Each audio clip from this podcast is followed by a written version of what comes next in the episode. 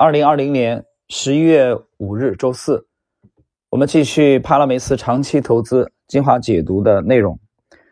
呃，今天呢，我们去把这个他讲奥派在投资应用当中的最后的几条啊合并的呃解读一下，因为最后的几条的内容啊相对来说是比较的简洁。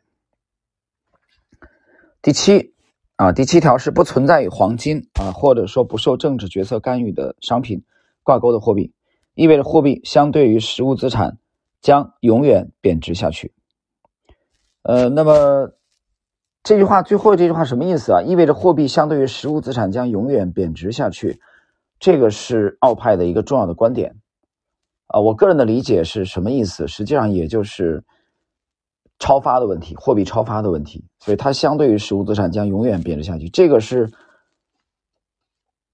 从一个较长的时间跨度来看啊。那么内在的是什么原因呢？这个之前已经讨论过了啊，已经讨论过通胀对这个 government 的好处。我们再来看一下帕拉梅斯的解读。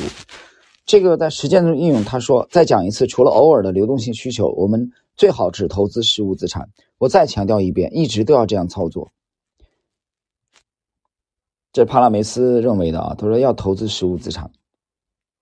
好，这是第七、第八。我们来看产品价格，这取决于消费者的支付意愿，决定了成本，而不是像许多人认为的那样，成本决定价格。奥派的这个观点认为，这个产品的价格是由消费者的意愿。啊，所决定的，而且消费者意愿决定了成本，而不是像许多人认为的那样，成本决定价格啊。这个跟这个很多人的这个观点是相反的。他举了一个动力煤和原油的这个大宗啊，这两个大宗的例子啊，这里我就不再展开了啊，大家可以去阅读一下原书的啊解释。我们看第九。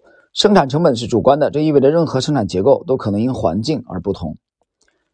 成本啊等于我们最好的替代选择，由于这些替代选择是可变的和主观的，成本也便具有了可变性和主观性的观点啊。举个例子，不要认为成本是恒定不变的，这是对于大宗商品公司、有周期性的公司或拥有新产品的公司来说时常发生的错误。成本随着不断变化的市场条件而技术或者技术发展而不断变化。啊，例如一二零一四年和一五年，油价下跌，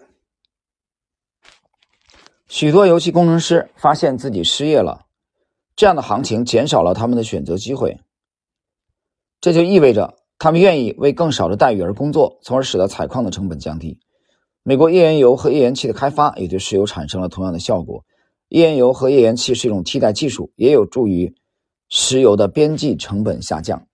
啊关于这个页岩油啊和这个页岩气的新技术，啊，包括这个新能源啊，你比如说这个电动汽车的啊这个发展方向和传统能源的对比，大家其实只要去看一下这个电动汽车的这个行业的啊发展，也看一下电动汽车的这个行业的股票的市值的变化啊，比如说我注意到的未来的市值已经超过了宝马啊，很多人觉得这这怎么可能呢？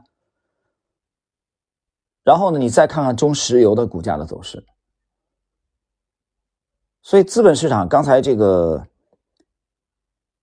帕拉梅斯提到那一点，就是投资者的意愿啊。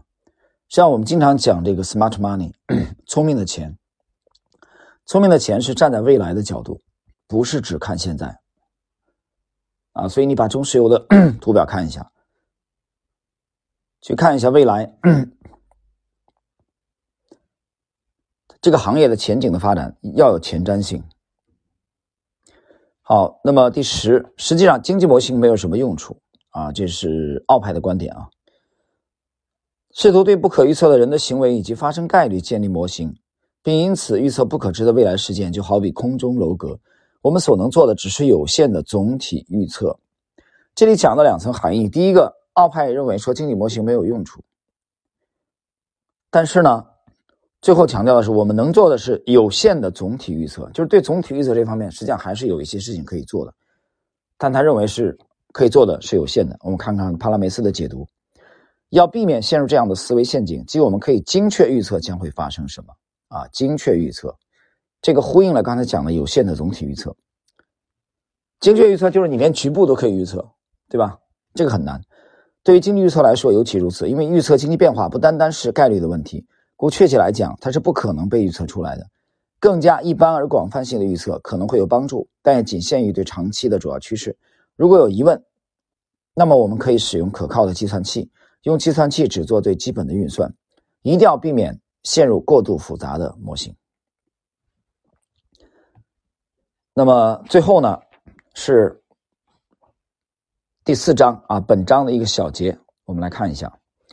这似乎是矛盾的事情，一边谈论着奥地利学派经济学家的主观主义方法论，这种方法论把人的活动放在中心位置。由于人的活动的不断变化，没有什么是客观的。一边又在谈论根据我的评估所得到我所投资的公司的客观目标的价格。事实上，我们在投资时所做的是试图预测企业家未来的行为方向，从而改变当前的主观估值。我们对发现未来的客观价值更感兴趣，而这只不过是这些企业家们主观估值的总和。这是一项需要企业家精神的事业。试图预测新的市场需求将在哪里出现，谁能满足它，以及代价是什么？啊，这段这几句讲的很好。他讲这是一一项需要企业家精神的事业，试图预测新的市场需求将在哪里，谁能满足它，以及代价是什么？一旦这些得到有效估计，我们的目标就是看看证券市场是否允许我们利用其他人的企业家失误造成的错误价格。进行相应的投资。再次强调，这是一项需要企业家精神的事业。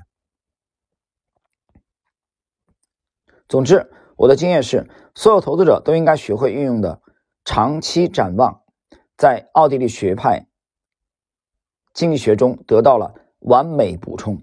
这一句是经典啊，也是重点。该学派的相关理论。有着良好的逻辑框架和类似的长期的视角，理解经济制度的一般运作，就像手握一个指南针，它给我们提供信息，为我们提供必要的内心平静，使我们能够在不担心搁浅的情况下，在波涛汹涌的海域上任意航行。呃，那么这个是第四章的啊这个小节整个的这个总结。那么他最后强调了，这是一项需要企业家精神的事业。这是一点，也强调了，这是利用一个长期的视角啊，是整个奥派的这个特点。这个我觉得都是我们在投资当中要注意的。最后这个小节里面，他还提到了试图预测新的市场需求将在哪里出现，谁能满足它，以及代价是什么。考虑这三个问题，我们都要立足于把自己摆在企业家的角度去考虑问题。企业家，企业家，企业家啊。我们强调三遍，所以对企业家整体行为的观察，我觉得也是一个投资者的很重要的内容。你对企业家行为的观察，那么可以得出结论啊，比如对经济的冷暖，也是一个很好的这个观察的啊视角。那么刚才我们谈到的其中的一点就是长期啊，长期的观察。而不是去有时候很精确局部的啊一个总体的，他讲这个经济模型的这个有效和无效的时候，讲到了立足于这个总体的，是可以有所为的。